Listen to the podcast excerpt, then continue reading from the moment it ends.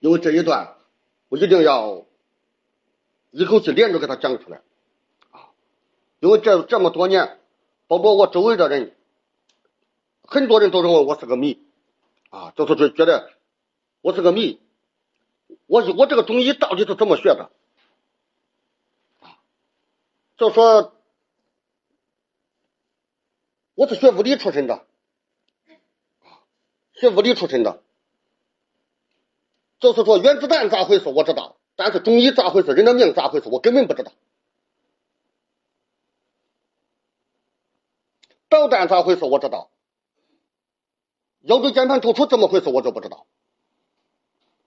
我对中医没概念，但我我学中医这这条路，我今天给大家汇报的就是，就是来自于我是活出来的。我不主张学那么多理。我曾经提出过一个精准的概念，叫知识污染。你学到的没去做，它占就像电脑，你储存了很多材料，你没用，那这那个内存就是就是一种负担，一种污染。大家说是不是？所以我我非常反对知识污染这样一种现象。人的精力是有限的，在特定的时间段，你对哪一哪一句话，哪一个理。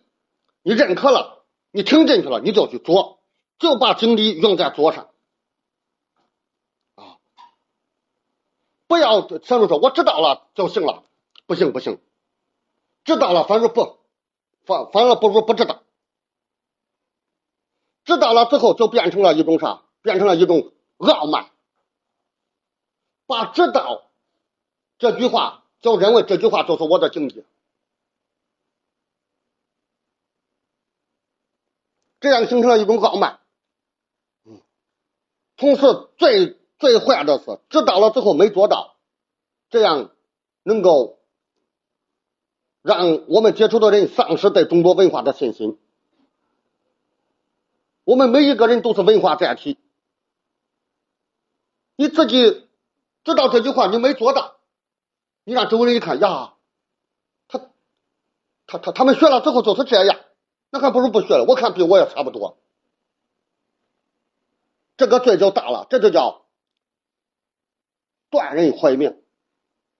你把周围接触文化的人给人家耽误了，人家不知道是无知者无罪，知道不做到是罪加十等啊，这个罪就大了。所以你看，现在有多少学中医的？我我上次在山东，我讲过一个很奇特的现象。我们国家现在有个很有名的中医人呀，也被称为是当代中医水平最高的啊。自己在参加研讨会，旁边放个农农夫山泉，就像我这现在这样给大家讲课分享，我放的是开水，人家旁边放一放一瓶农夫山泉，大家知道啥意思？他中医人。喝生水，这都证明不懂得中医这个养生，是不是？很讽刺。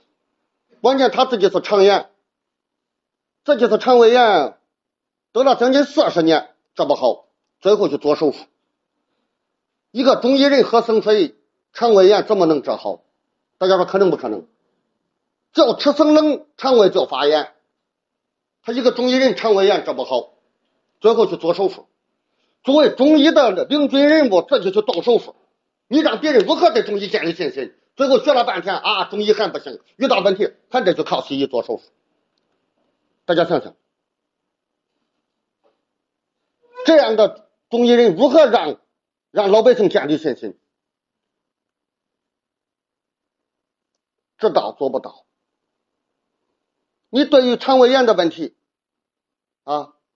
稍微有点中医基础的，就认为，中是人体任何一个部位出问题都不是独立的存在，所以说中医的根本，中医的根本，中医的理论体系就围绕着整体观做文章。大家，咱先分享一下这一点。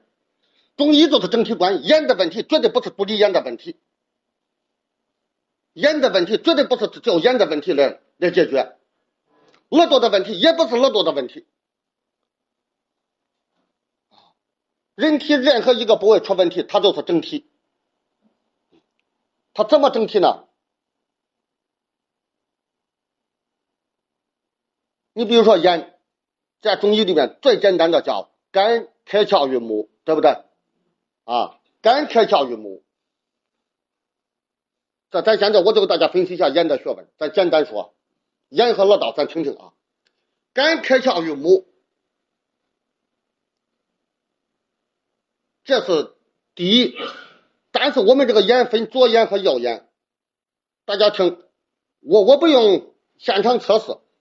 对于世上百分之九十的人，我不敢说百分之百，为啥？有些特殊情况啊，特殊情况例外。如果按正常人，如果对于一群，比如说刚出生的孩子，大家听，对于刚出生的孩子，母亲孕育的比较好，孩子刚生下来基本上是合格的孩子，你对这个孩子进行视力测试，百分之百左眼比右眼视力好，任何人都是这样，大家信不信？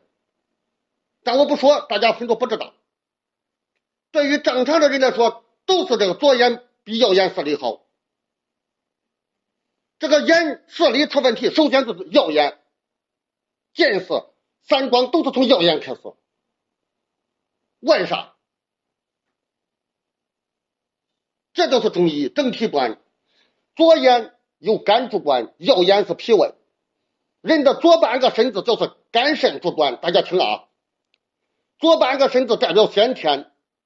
右半个身子代表后天，先天是肝肾，右后天是脾胃，所以人的左边左半个身子是肝肾主管，右半个身子就是脾胃主管。在座的各位，我不说大家都可能不知道，人家听力为啥每个人拿手机都是左手接电话？谁见过右手接的？很少吧？除非有些特殊事故把左耳道震伤了，然后他才右耳朵接电话。人为啥都是这样接电话？这个动作拿手机都是左手拿着，再放到左耳边，因为左边的耳朵听力就比右边好。哈哈，这就是正。就这个基础，一旦说弄懂，所以说眼的问题，它是整个左半个身子肝肾主管的。包括中风偏瘫，一般情况下，我说的是一般。对于正常人来说，如果出现中风，就是右边后天出问题。等到伤的很了，左边出问题了，那个左边的治疗难度比右边大得多。大家可以依照这条去观察，不管是听力问题或者是视力问题，只要是右边的，你不要背包袱，没什么大不了的。但是左边那就你要高度重视了。包括胳膊疼、腿疼，如果是左边一定严重，它就不好治，现在你就别打算治好。为啥？你伤了你的先天系统。人的腿疼、胳膊疼都分左右，这都是整体观呀。我就跟大家说，就我刚才讲的这个人的左右之分、先天后天之分，这一段话能让很多人一下子进入中医的正道，你就不走不偏。可是现在，对对于很多很多一这个对这个问题啊，零认识，忽略人体的左右之分。你你自己判断，如果出现这个胳膊疼，你一发现是右右胳膊右腿，你就知道是你这段时间累了，饭没好好吃，这个问题它没有伤到根本。你只要给你自己安排，大家听我，精准说啊，安排十天左右。你好好睡觉，好好吃饭，这个腰腿腰部的问题不治而愈，很快就好了。就是你通过好好吃饭、好好睡觉，就是那个气球气一充满，这个胳膊那个肌肉，嗯，它就饱满了，就不疼了，就这么简单。但是如果你左左半个身子、左腿、左胳膊出问题了，你就要装死了。这个说实话，你不下功夫，一年甚至三年，你是别指望好。我这。最近这些年，有时候累，我判断我的体质就是，我只要出现腿疼，我就知道我累了，马上休息，马上休息。就像我这次连着讲课，不论是在咱们这还是在青岛，我只要出现腰腿疼，我就停了，我就停了。如果那时候我要不不休整，升级到我左边的时候，那就相当于我自己把自己耽误了。我看着左边不让它发生的发转变到右，看着左边不受牵连，就把它控制在右边，而且让它尽快恢复。我这整个前半生从来没有出现过左腿疼，这就是我对自己的把握。如果等到左腿疼，我就知道那就要大修正。你看看，所以说中国人中国文化，特别是中医，一句话我跟大家说呀，不了解中医，想了解中国文化是很难的。要真正走入中国文化的境界，中医是一个是一个捷径，也可以说是一条路。这条路不走中医这条路，想了解中国文化的境界很难，因为很多。你不在人体的生命来验证的话，你根本不懂它怎么回事。我跟大家讲，我讲的这个人体左右之分是咱们常州的老乡张锡纯先生讲的。啊，燕山，咱们常州燕山这个老乡张锡纯，我是跟他学的，就是人体的左右之分，这一点讲的太准了。他竟然准到什么地步？我跟大家说，中医研究的是气，西医侧重的是物，也就是中医研究的是无形的东西，西医研究的是有形的物质呀。这是中西医的根本区别。我问大家，肝长在哪个位置？肝长在人的右边，对不对？对，肝长在人的右边。脾长在哪？脾长在左边，对不对？这是人体的解剖结构。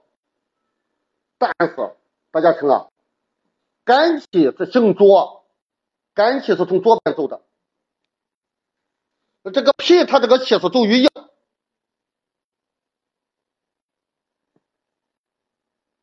这一点造成，如果你出现左边疼，这个疼明显是气不通，堵着了，或者生气了。结果呢？一检查，按脾，刚好脾上就出个囊肿，哎，把脾切了，哼，这叫这这就叫悲剧。他是左边这个气不通，特别是女的生气的时候，左边疼，他是气滞，大家听到了没有？是气瘀滞着了。结果呢？是肝气郁滞，但是在左边检查一检查。刚好这个脾就出问题了，把脾切了，脾成了铁丝棍，这叫冤案。割了之后还疼，呀，就说一样的扩散到串串，可能延伸到其他了，就找不出原因。实际上是，这就是中医研究的是气，可是气肝气行于左，偏偏和它长的位置相反。所以说，左边出现不舒服，出现特别是左边这个胸胁这一位置，啊，这个位置，它特别是女女性的乳腺问题，那就是肝的问题。可是他他在左边，肝在右边，你像这样怎么能找到解决问题的方案？我很早很早，真的，这个很早就到零七年了。我零七年学张锡纯先生的医术，我就搞懂了这一点，我就搞懂了人的左右之分，就搞懂了啊。这个中医根本看到的气，就研究对于中医研究生命就抓住两点：气走不走，就是气虚，气虚就有病，大家知道吧？第二就是气走的顺不顺，气不顺就有病。实际人的病都干不为两个原因：虚、堵。气不顺了有病了，气虚了有病，仅此而已，和他什么结构没有关系。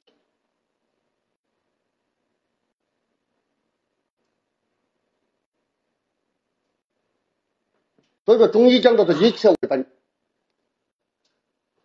不外乎就是两方面的文章：一补气，二顺气。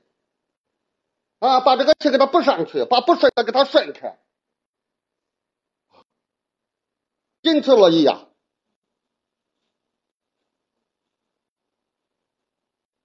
所以大家看，这个以后这个世界世界上的病啊，人的生命出现的问题啊，最终一定得回到中医的这个老子上，以切为本，回到研究切上。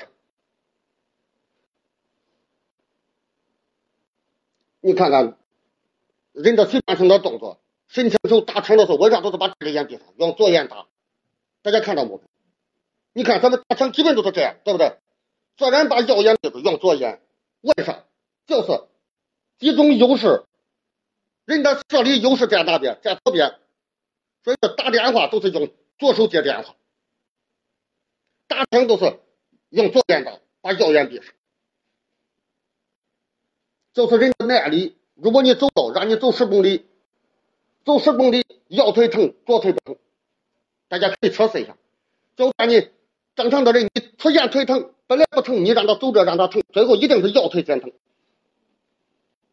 右腿先疼，你基本上轮到左腿疼，你你右腿就走不动了，你自然就歇了。大家知道吧？所以这个左腿永远都是处于保护状态，而且左腿受到的照顾程度较高。左腿，他这个耐力就比右腿强。为啥？不为啥？这都是左边都是先天肝肾，肝肾代表着人体的先天储备啊，先天储备，这个父母留给的钱就是让左边管的啊，就代表着遗产，他有继承性遗产的权利，就把。父母给我们的先天这个体能储备，就集中就分配在左边。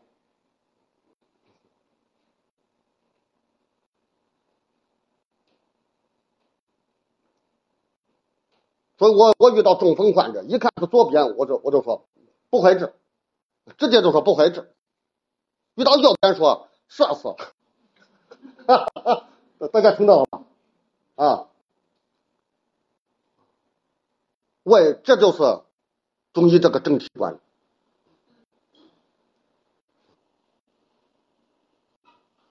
你像叫张锡成先生讲的，人的左右之分啊，人的人的气和人的结构，它不是一回事。人的右边出问题，右边出问题，男的容易出现，为啥呢？男的容易贪吃。一吃吃住了，右边不顺，结果呢一检查，刚好肝也有点问题，得把肝切了，冤枉不冤枉？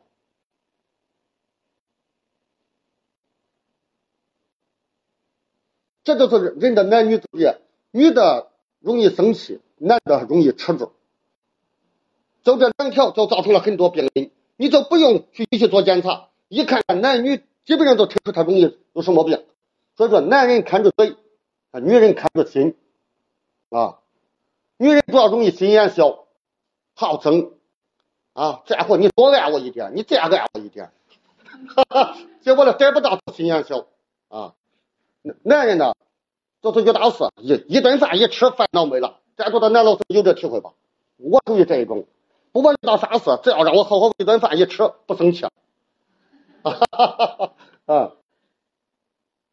但是因为这个贪吃，尤其是晚上一多吃，他消化不掉，到第二天慢慢的觉得不舒服。实际上他是因为吃叫积食撑着，造成右边的气不降。他刚好由于其他原因造成肝也出问题了，结果呢，一看直接把肝病解决了，这样没找到问题。这就是按解剖按这个长的位置就容易判断失误。这都是我跟大家分享，我学的不多啊，我学的不多，甚至来说，对于张锡纯先生的医术，好多人比我学的也好。但我对张锡纯先生学的不多，可关键就一条，我会用。这来自于啥？就来自于我活的对啊，来自于我活的对。我就是坚定不移抓住一条。天大的事，最好再说。大家记住我现在总结这一句话。我这我特别是最近几年来，我更加坚定这一条了。再大的事，等我睡好再说。睡不好，我心有余力不足。你不让我睡好，我帮不了你。啊，你让我做研究，我也做不到。啊，让我讲课，大脑不管用，讲不清。这样重要的事让我赛后再说。所以昨天晚上一到这，吃完饭回去，我孩子不停问我爸，岳飞怎么怎么，啊，赵云怎么怎么，问我《三国演义》和《水浒传》。我说睡觉睡觉，我爸明天还得讲课。他一会儿又问，问了三次，我说赛吧，我爸明天还有事。这样他赛过了，我也很怕赛过。这样赛好了，你看上午才能讲。如果要昨天赛不好，那第二天状态下滑，状态下滑，我就算大脑里面有个理，可是我讲的理都不够，讲不出来。人人和人的交往沟通都是靠一种状态这样支撑啊。没有好的状态，就达不到这个力度，这样这个效果不好。所以我我跟大家现在集中展示，就是跟大家说，我就是抓住睡好这一点，抓住睡好这一点，造成我早晨起来，我的身体状态、心灵状态都逐渐回归，渐入佳境啊，渐入佳境，这样造成我。学好，做好，啊，学的能学好，做的能做好，所以我我这多年，当时我我现在回老家，我爱人是极力反对，就说回老家饿死了，老家人穷，你到老家之后，你都挣不了钱，那孩子都吃奶子吃奶粉都成问题，啊，就是认为我在老家都活不下去，我说只要有真本事。关键是有没有真本事，所以我在回老家没多长时间，我心静下来看书，哎，我钻研艾灸，我又自己自己钻研这个按摩，再按摩自己再钻研。啊，所以说我当时在我们我在一个很偏远的农村，可是我们社区里边，包括许昌、万市的、平顶山的，都知道洛阳有个人按摩，特别是按腰按的特别好。我当时在我们洛阳，我可以明显说，我在我们那一带按腰，就单纯就按腰来说，我说我是第三，没人敢说第二，但有人敢说第一。为啥？我师傅还活着，哈哈哈哈啊！就是说，我说我是第三，第二没人敢说。我这个按腰和按颈椎是相当出名啊，就是来自于啥？我晚上睡好，早晨把身体锻炼好。然后要学好，这样到第二天呢，我有个好的状态，我能够把握住什么叫柔中带刚，什么叫绵里藏针，这个按摩这个力度它是怎么出来的？你要不自己好好锻炼身体，不练功，你给别人讲穿透力、渗透力，人家就觉得你这个是死理啊啊，把脖子想捏折啊，那难受死了。所以就这样。我活对了，我自我自己的身体发生变化，心灵发生变化，这样造成我能帮助别人，我帮助别人解决问题的能力与日俱增，那不用说。所以说到后来我自己也不知道，我我这个能能慢慢的走到全国，能很多人认识我，来自于什么地方？其实就来自于我的活对，活对了，造成，就我跟大家说的，活对。吃对，啊，学对，做对，这和学历高低没关系，啊，这和学历高低没关系，啊，但是就这样，我的影响力就从我们村往外传，啊，一一直传到传到国外，现在在国外也有很多人知道，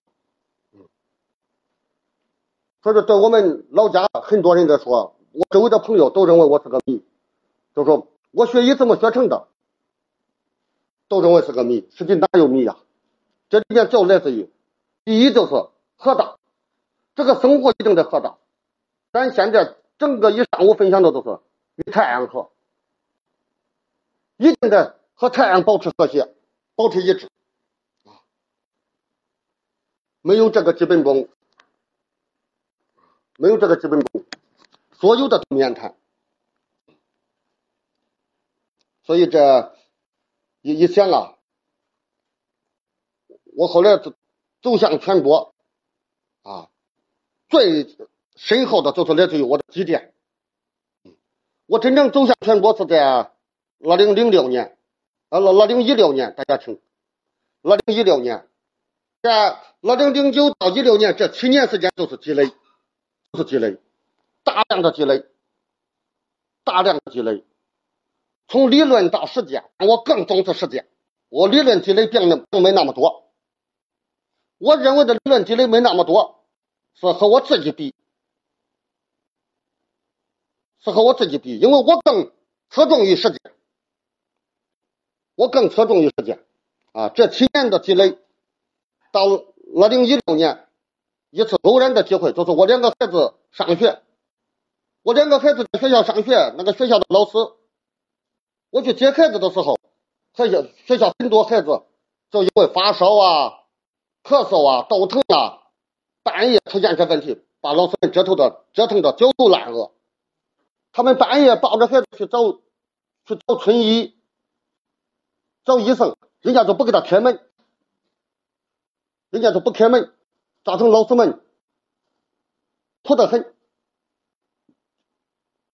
当时我一听这情况，我我跟他们学校的校长说：“是这吧，你把所有的老师都都召集来，我今天晚走一会儿，我我在我临时给学校的老师们讲两个小时，要讲一下孩子们的。”出现的这个头疼啊、发烧啊、咳嗽啊、头疼啊，包括一些其他的一些特殊情况，跌打损伤啊，紧急处理怎么办？我当时给学校的老师们临时讲了两个小时，就是我心疼这些老师，我感恩这老师，我说这这个我能帮你们解决，我跟人家讲了，就讲了这个简单这个艾灸这个方法，然后看住学校绝对不能吃生菜。只要看着学校不吃生菜，不让孩子吃水果、喝冷饮，他基本上这些情况都能杜绝。如果是多去遗留的问题，随着天气的变化，遇到季节变化，他肯病复发，那个就配合艾灸就行了，啊，都不用再那么辛苦，再那么劳累。当时就给这学校的老师，学校有当时有十七个老师，这十七个老师里面有两个是北京来的，结果呢，这两个北京来的老师。在这一看一听，回去之后，到北京那边给北京的朋友传，结果就有北京人给我打，北京的朋友打电话，我们想让你来北京讲讲。所以二零一六年，我去了趟北京，去了趟北京，那是第一次外出。这往后去，这就知道的人越来越多。这个就是因为我多年的积累，再加上这个技术，我绝没有私藏。我就是想着能让帮助让更多的人活好，就为了，这样一种端正的心态，很快让这技术走向全国，一下就走向全国了啊！他他就是这样，所以说就是我孩子，我给学校老师们培训他两个小时，就就为我以后走向全国打下基础啊，打下基础了。因为北京那个也是一个。一个一个学学习团体啊，影响力在全球都影响力很大，所以人家这个这个学习团体呢，那里面他有很多负责人，慢慢的带我考察了解啊，他们派来派来的人学习的人越来越多，我就说你们把你的徒弟派过来几个，我专门给他们培训啊，专门给他们培训啊。这样，人家也很意外，都觉得谁那个技术都是要保密的。可是我这个技术从来不保密啊！我还怕你学不好啊！到那边之后，我逼着人家学，要求的非常严。这样学一批要一批啊，学一批要一批。嗯。所以到现在就是说，大家，你比如说这一次，呃，咱们沧州有这个机缘，我来讲，实际上说白了。大家千万不要感谢我，是我要感谢大家。为啥？我有这个愿望，想让中医发扬光大，是大家帮忙，在帮我的忙，实现我的愿望啊！大家明白这个意思吧？啊，所以说我在大家是感谢。所以我每次讲课的时候，我为啥在这个课堂纪律要求这么严？宁可得罪一些人，我也不不愿意这个课程质量下降。要不然有很多老师学不会，因为照顾一两个人的面子，造成课程质量下降。所以我我现在就一种心态，走到哪，我讲课实际上对大家感谢，因为我的愿望就是让中医的绝学让它发扬光大，啊，我不愿意中医的绝学失传，因为中医的绝学失传就意味着中国文化的失传，中国文化的失传就意味着我们这个民族的根被挖断了，这个后果我是知道的。所以我通过前半生的经历，我知道了中国文化现在就和中医和中医紧紧的联系在一起。所以说我这一生很幸运，我先学中医，现在通过中医弘扬文化，这叫以医行道，以医行道啊，通过医把中国文化这个这个绝学给它发扬出来。自己真的跟大家说，中国文化的核心是整体观，中医的核心就是整体观。中国文化的核心是以人为本，中医的核心也是以人为本。中国文化的最高境界是天人合一，中医的最高境界也是天人合一。你看，这绝非偶然啊，这绝非偶然。所以说，要了解中国哲学啊，要了解中国史，了解中国文化，这中医就是一条必经之路。中医就是一条必经之路。可现在有个问题就是，让我们在座的大部分去听专业的中医讲座，我们好多听不懂。大家有没有这感觉？嗯。可是我讲这个为啥能听懂？这里面一个很重要的原因，我不是专业出身，咱们都不是专业出身，所以后来有人问我，你这个中医是哪个派的？我是生活派。哈，只要是活着的人都能听啊，只要来自于生活的人都能听懂。啊我们老家有个老太太，七十多岁了，没文化。你看这个中医这个五行整体观，这不好讲啊。我就讲心脏娶了个丈夫叫小肠啊，他们生了个儿子叫胃，娶了个儿媳妇叫脾啊。这个脾，他们的孙子，这个心脏的孙子叫大肠，他的孙子娶了个媳妇叫肺，好懂不懂？你看这样讲，把这个中医这五行的关系搞懂了，就是用家庭关系。嗯，儿子活不好坑妈，对不对？儿子活不好坑妈，妈活不好坑儿子，他就这么个关系。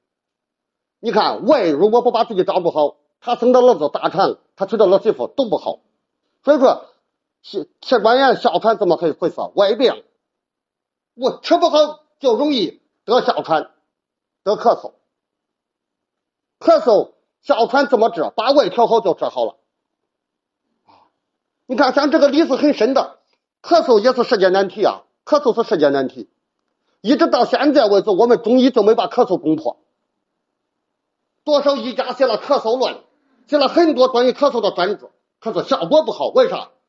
他没搞懂这个，他盯着咳嗽治咳嗽，这个叫盯着怎么润肺，结果弄个川贝枇杷膏，是不是？一直用川贝、枇杷这些寒凉的东西来润肺，所谓润肺是寒凉压它，把肺压的咳嗽不出来了啊。就像一口钟，你转给它响，结果呢用土把它埋住，不让它响，是不是这个道理啊？就用寒凉的药把它压住，不让它响。所以讲生活。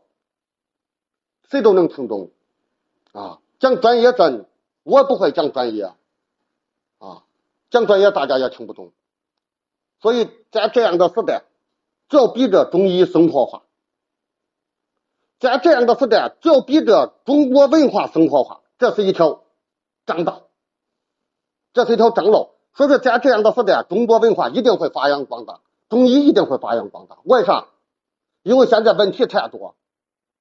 现在世界难题，怪病越来越多，这个时候就就看一条，看疗效，最终就是效果好，效果好，方法简单，理论简单，让人一听就懂，一用就见效，这种方法才能把中医发扬光大。大家说有没有道理？你弄来弄去，让老百姓听不懂，听了勉强听懂又不会用，哎，好不容易用了又不见效，你说这咋办？这就造成这才就应该被淘汰。所以说，中医有人说要大力保护中医。我里边我的观点就是，有些假中医就不值得保护，保护了他也必然失传。为啥？人民不需要他。大家听我说这句话，人民不需要他。哎，听他这个理听不懂啊，勉强听懂不会用啊，好不容易用了又不见效，让人民感到绝望。这种医就不值得保护啊。所以说，还医于民，从古以来都没这事。现在咱们一起干的就是还医于民这件事，让老百姓一听就懂，一用就会啊，一用就见效啊。他他容易操作，就好办。就我刚才跟大家讲的，大家就下定决心，咱从今天晚上就安排九点以前睡觉，就调整。咱们相处这四天，再好好睡这四天，看看第五天状态咋样啊？看看我是把你害的更不好了，还是让你变得更好了？咱做做试试啊。理是明摆着，关键是做出来。理是明摆着，关键就是做出来。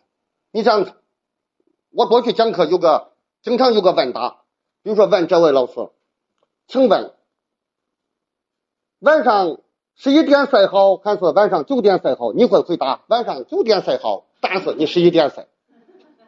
请问早上是吃水果好还是吃喝小米汤好？你会回答小米汤好，但是你吃水果，是不是啊？请问，生气的吃饭的时候生气好还是吃饭吃饭的时候不生气好？你会回答吃饭的时候不生气好，但是你吃饭的时候生气，这叫啥？这叫明知多犯。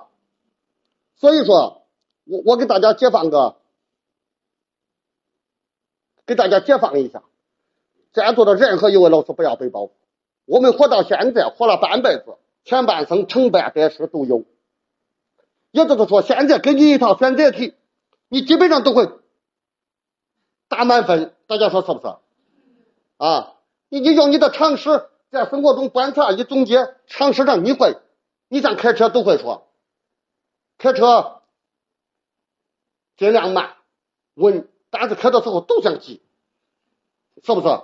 一见前面有个车，他超他都急啊！一见红绿灯抢，都都想抢过去。理论上是一回事，现实做的又是一回事。嗯，问题就是这么简单。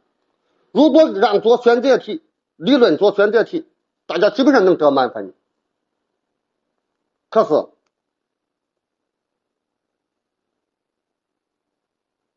你不会做呀，你把你理论上选择的，你不会用事实去印证。所以我跟我跟大家说，就是现在就把我们逼到绝路上。我这时候想说一段话，我说一句悲壮的话，大家都想一想。大家听说过有句话叫“压死骆驼的最后一根稻草”，听说过这吧？压死一头骆驼最后的一根稻草，咱就用这句话来着说说。比如说，我自己已经熬了三十年的夜。已经到了，我今天晚上如果再熬，明天就得死。也就是说，今天晚上这个熬夜就是要压死我这只骆驼的最后一根稻草。大家明白这意思吧？要做出这样一种生命设想，自己就给自己定了死任务。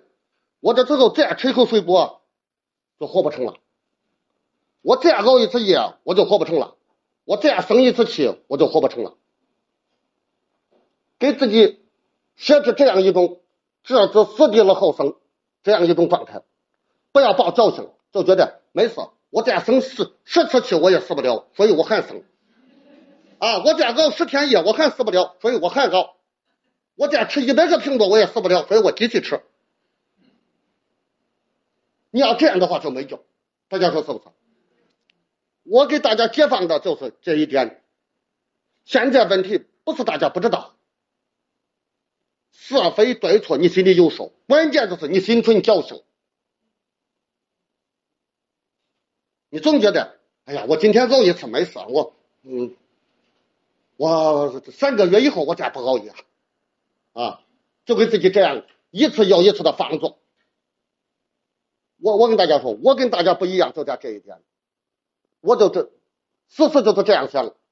我今天如果熬夜，我就对不起很多人。大家听，我想的不是我自己了啊，就是说，如果今天晚上熬夜，我明天课讲不好，我就是对大家的犯罪。我今天晚上吃不对，我明天课讲不好，我身体出问题，我就对不起大家。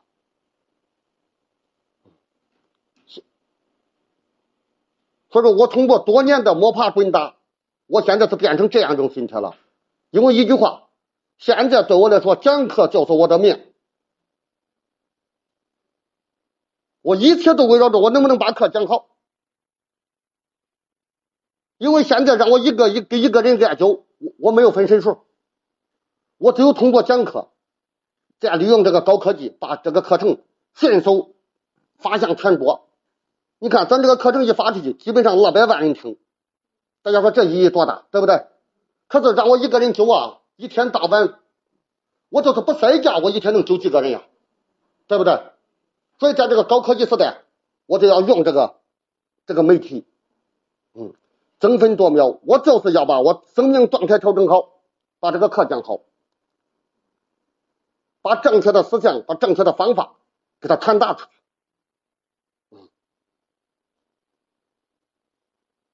我因为这样考虑，所以说，我一口生的都不敢吃，嗯，一口生的都不敢吃，我不敢心存侥幸。你像来之前，我们家院里面有棵枞树，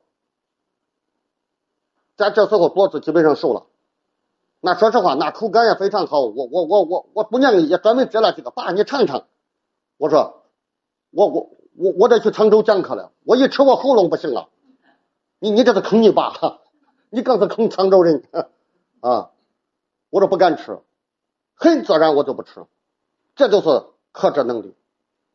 为啥？我有个大局观，我知道我一口生的一吃，一真的生的一进这个喉咙，喉咙就容易发炎，就容易沙哑啊！一口生水一喝，你像比如现在，我现在喝一口生水。我这样再讲课，不到十分钟，我喉咙就哑，我这个喉咙就经不住用，我不敢，所以现在我这个生活细节都来自于我有个大局，我不敢因小失大，大家听啊。这就是我跟大家说的。刚才我讲的是两层意思：一，对于自己来说，要有一种置之死地而后生，就是此时想着，我现在如果再犯一点错，这个这个错就是就是毁掉我生命的最后一根稻草啊！不敢再抱侥幸了。所以我现在争分夺秒讲课也有这一层意义。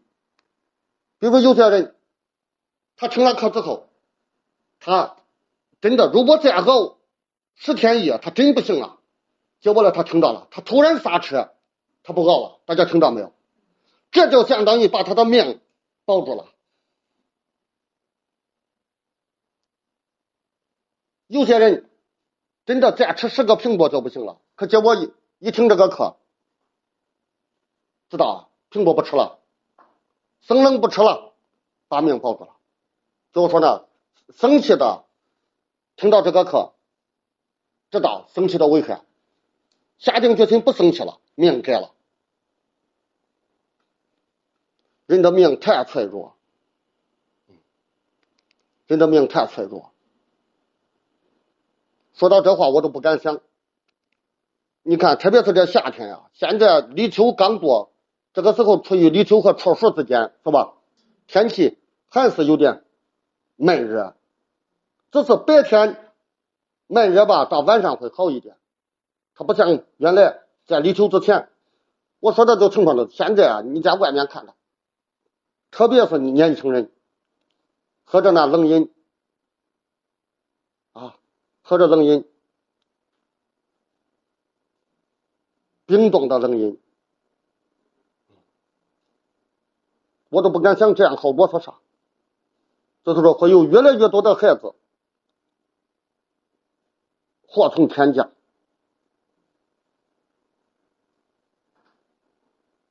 你看前一段时间，上个月我就看到有个报道，就是一杯冰冻的奶茶，冰冻的奶茶一喝，当场把一个孩子喝死了。还有一个孩子打篮球，刚打完篮球，喝一杯，喝一瓶冰冻矿泉水，一瓶冰冻矿泉水没喝完，当场死亡。我我曾经讲的非常细，人在累的时候，大家听啊，人在累的时候，人在累的时候，如果这个时候生冷进入体内，那叫一招致致命啊！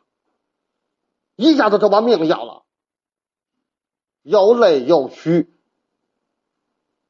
在身体发热的时候，又累的时候，又虚的时候，这个时候喝喝冷饮甚至吹空调，就可能造成一击致命，一剑封喉，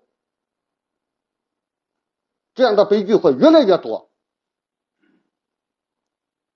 说实话，我都不敢。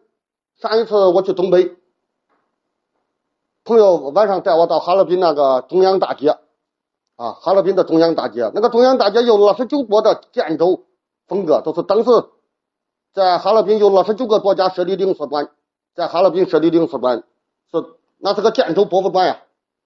晚上在那中央大街上，东北那地方了，它可真不热呀，那卖那个。冰淇淋的冷冷饮的排着队。当时有个朋友说：“呀，王老师呀，我们这哈尔滨有一种老冰棍，一百多年的历史了，我请你尝尝。”哈，我吓得我说：“ 你你要害我不是？啊，哈尔滨的老冰棍啊，你这样一百多年，它毕竟叫冰棍，它是老冰棍，它不是好冰棍。我我都坚决抵制。”可是我看到很多年轻人在那卖冷饮的这些店门口都是排着队，像这样的一种乱象啊，我都不敢看。这也造，这也形成了我讲课的动力啊。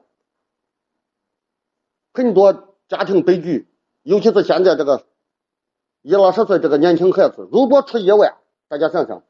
他突然一杯冷饮要了他的命，甚至一杯冷饮喝下去形成了植物人和偏瘫，喝喝喝成了偏瘫。二二十岁左右的孩子，他父母年龄大致在四四十二三，大家说是不是？父母四十多岁，爷爷奶奶六七十岁，这一个家庭，你想想，现在好多都是独生子女啊。如果一个孩子这样完了。父母、爷爷奶奶咋办？可这些问题背后，就是因为人不会活，他不知道该怎么活。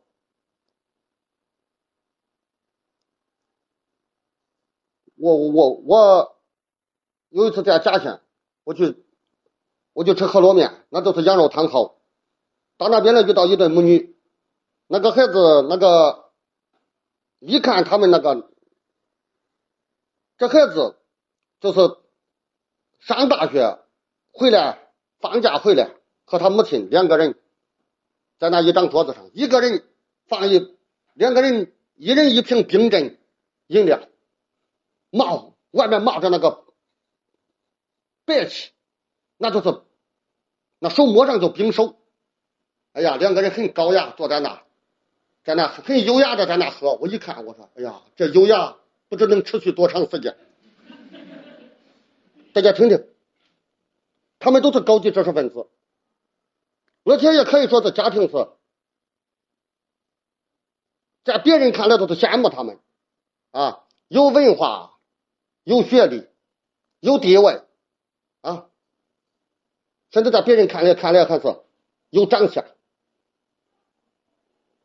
可是我一看，我说这咋办？我要当时听人家说你们不能喝，人家说神经病。啊我我就不说。可我一往旁边另外再一看，要是是家，爸妈不在家，把孩子留给爷爷奶奶，啊，也就是爷爷奶奶带着孙子来来吃饸饹面，要是喝着冷饮看着手机，更多火啊！喝着冷饮看着手机，哎呀，爷爷奶奶在那扇着扇叶子，看我这奶奶当着带我孙子多好啊！爷爷奶奶。一脸茫然，他不知道什么对什么错，就这样以爱的名义在伤害自己的孙子，就觉得天热了，我带着我孩子，带着我孙子来吃着羊肉面，喝着冷冷饮，还吹着空调，还玩着手机，看我们的生活多现代化。我吃那个羊肉面，我就端到室外，就不坐在空调旁边。出去，人家那老板专门说我们那边有个空调房，我说我我不去啊。我们一群人都形成了这，到那边都是坐在室外，不吹空调，冷饮一口也不喝。你像你像这些父母的奋斗，爷爷奶奶的奋斗，还有什么意义？悲剧已注定，只是等待着时机。这个悲剧已经定了。人在来的时候啊，去的时候，如果这个冷饮下去，一句话跟大家说，基本上把生育能力伤的差不多了。就算他没有什么病，但是等着孩子将来该成家、该结婚，他们不会生孩子。把生育能力伤的差不多了，所以说以后这种正常的生育能力对于年轻人来说成了一种稀缺，成了一种稀缺。这要让多少家庭把泪流干？到时候是盼星星盼月亮，就生不出孩子，为啥？活错了。这样的悲剧，这样的错误生活方式，时时在上演啊，在比赛。我看到这些，我就无语，我就转化成我力量，我一定要加强力度讲啊。所以大家也看出来，现在这这咱们从这两个月的这个课程就不断连着啊。山东那个厚德 CF 课程到明天才接收。但是下面江西还有十三节，我就不让江西发了，江西的课程就不发了，就直接发咱们今天的课程，因为今天的比在江西讲的更重要，我把江西那个课程往后留留，嗯，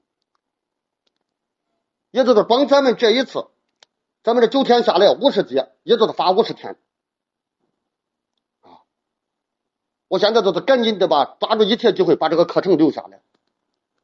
万一真是疫情紧了，讲不成了，那大家就听；真不行了，就把过去讲的反复听。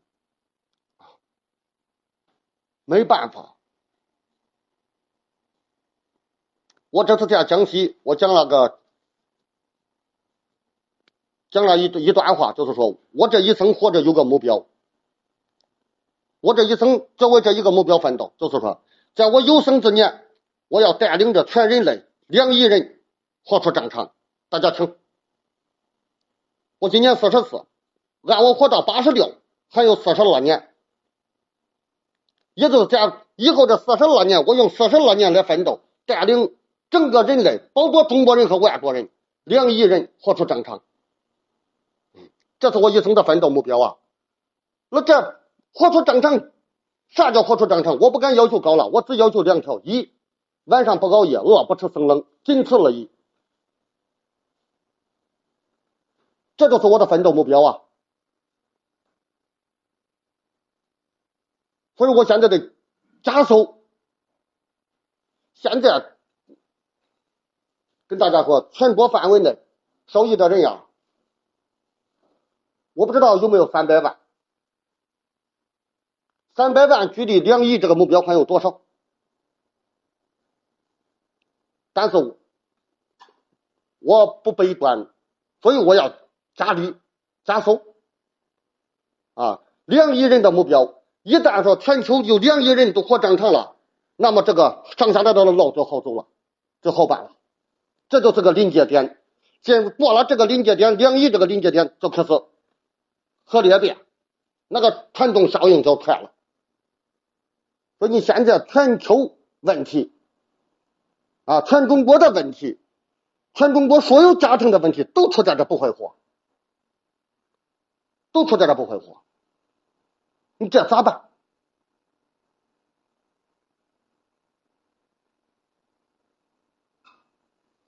咱们整个一上午，刚才我说的是有点把面打开了，现在我还是收回来。现在今天上午咱们一上午研究的讨讨论的就是不熬夜。就是不熬夜，就是要求我们过一种生活。天黑人就要睡，太阳落山人就要睡，那太阳不起我们就起，大家听懂这意思吧？你咋睡到两点多，那太阳远远没有升起，但我们就起床了，这是对的，就形成这样一种生活。当然，有些身体差，你你到时候就起不来。大家听。你到两点起不来，你就睡到五点半，这叫顺其自然。人就是这样，当你体能储足储备够了，睡够了，你才会起。没有长期的积累，你根本达不到一点二十就起床，你起不来。啊，我检验我的体能就是这一点。我啥时候晚上一睡醒，身上一点困乏的一感觉就没了，我就知道我体力恢复了。所以你看。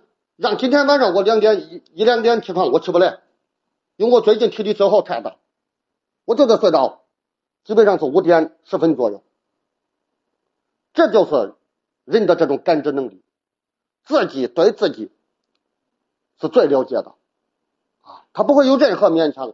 你晚上睡足了，你自然就起了；睡不足了就起不来。但是不管怎么样，最重要的就是睡早早睡。